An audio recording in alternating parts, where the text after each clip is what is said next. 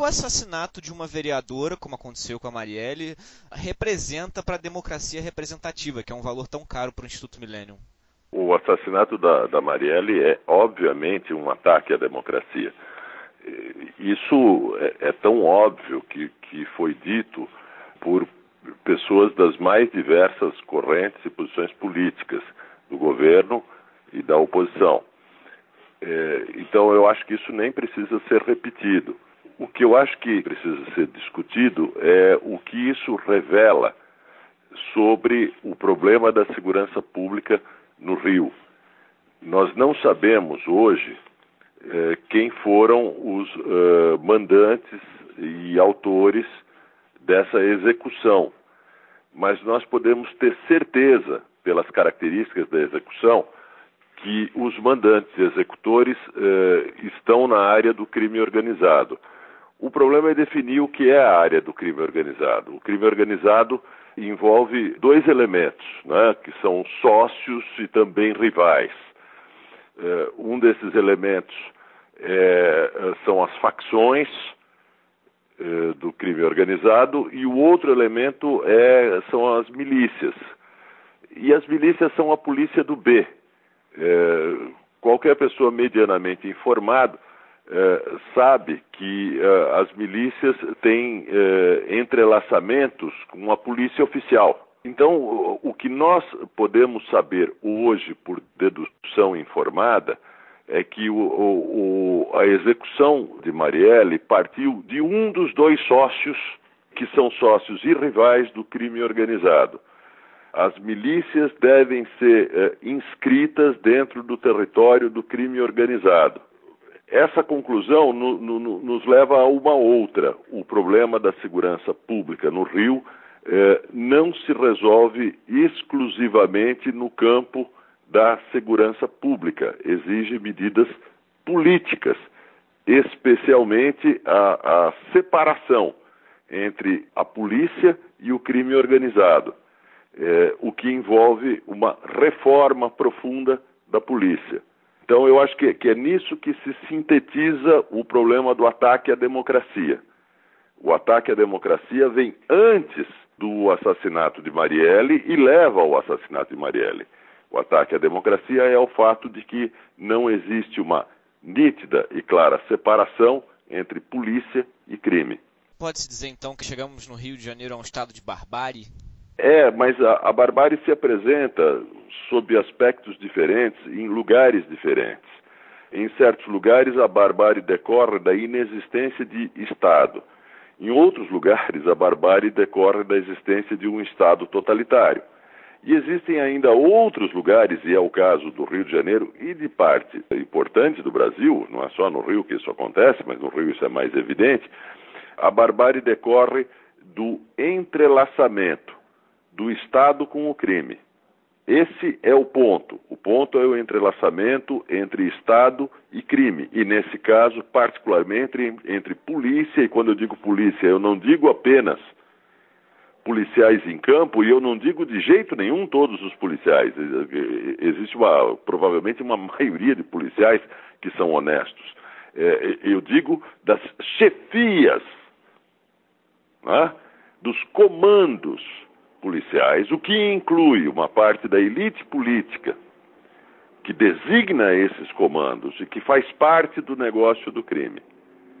Então, a, a, a, nossa barbárie é específica, o termo barbárie é muito genérico, é preciso ser específico. A nossa barbárie decorre desse entrelaçamento entre uh, parcelas da elite política com comandos policiais e com o crime. E as milícias são a, a, a clara expressão disso. Vou insistir, quando se fala em milícias e quando se fala em facções do narcotráfico, nós estamos falando em sócios, o que não quer dizer sócios harmônicos. Sócios que vivem as turras entre si. Mas nós estamos falando em sócios. Então é preciso romper essa linha eh, de ligação entre o Estado e o crime que passa pelas milícias. Infelizmente, a intervenção federal no Rio, eh, ela não, não, uh, não é uma intervenção profunda o bastante para conduzir eh, a reforma da polícia e a separação entre o Estado e o crime, principalmente porque é uma intervenção limitada à área de segurança pública que não envolveu a, a, a remoção do governo do Estado. Então, o problema da intervenção não é que ela existe, o problema da intervenção é que ela é insuficiente e que os seus objetivos, pelo menos iniciais, vamos ver se eles mudam depois do assassinato de Marielle, não envolvem uma reforma profunda do aparato policial. E o senhor acha que com as eleições de 2018 há uma chance dessa reforma acontecer? Como é que o senhor vê isso? Porque a gente está em um ano eleitoral, é o momento de mudar isso? Como o senhor vê essa questão?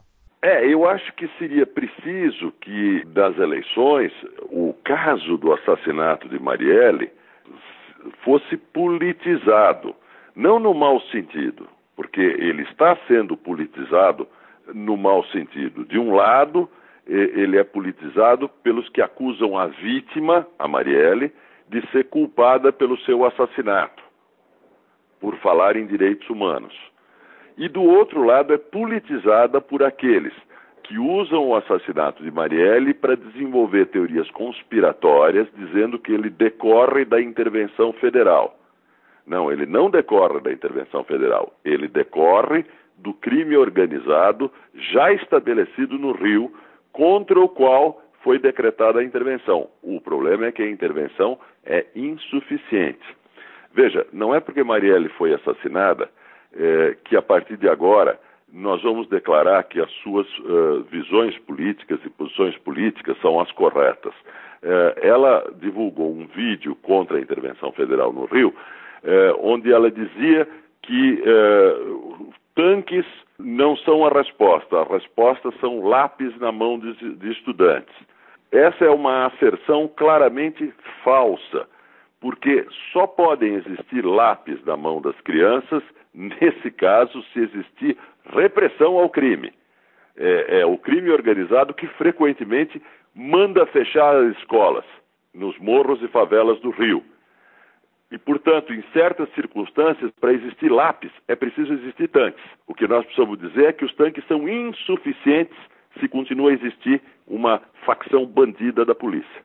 Como é que o senhor vê, como sociedade, que, que pode ser feito para que a gente não trilhe esses caminhos extremos em um movimento tão frágil democraticamente como esse, por exemplo? Veja, eu, eu nem chamo isso de extremos. O que existe aí é, são ideologias que toldam a compreensão do que é bastante claro que está acontecendo no Rio. Né? É, de um lado, você tem uma ideologia é, que diz que o morro é puro e casto. E essa ideologia, da qual o PSOL está totalmente envolvido, que diz que o morro é puro e casto, tende a esconder a existência das facções do crime organizado e o fato de que os residentes dos morros e favelas são é, é, vítimas e reféns do crime organizado. O morro não é puro e casto. O morro é um território sob domínio do crime organizado.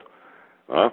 É, e do outro lado, existe a ideologia dos que, no fundo, defendem a, a, a imbricação do Estado com o crime na forma das milícias.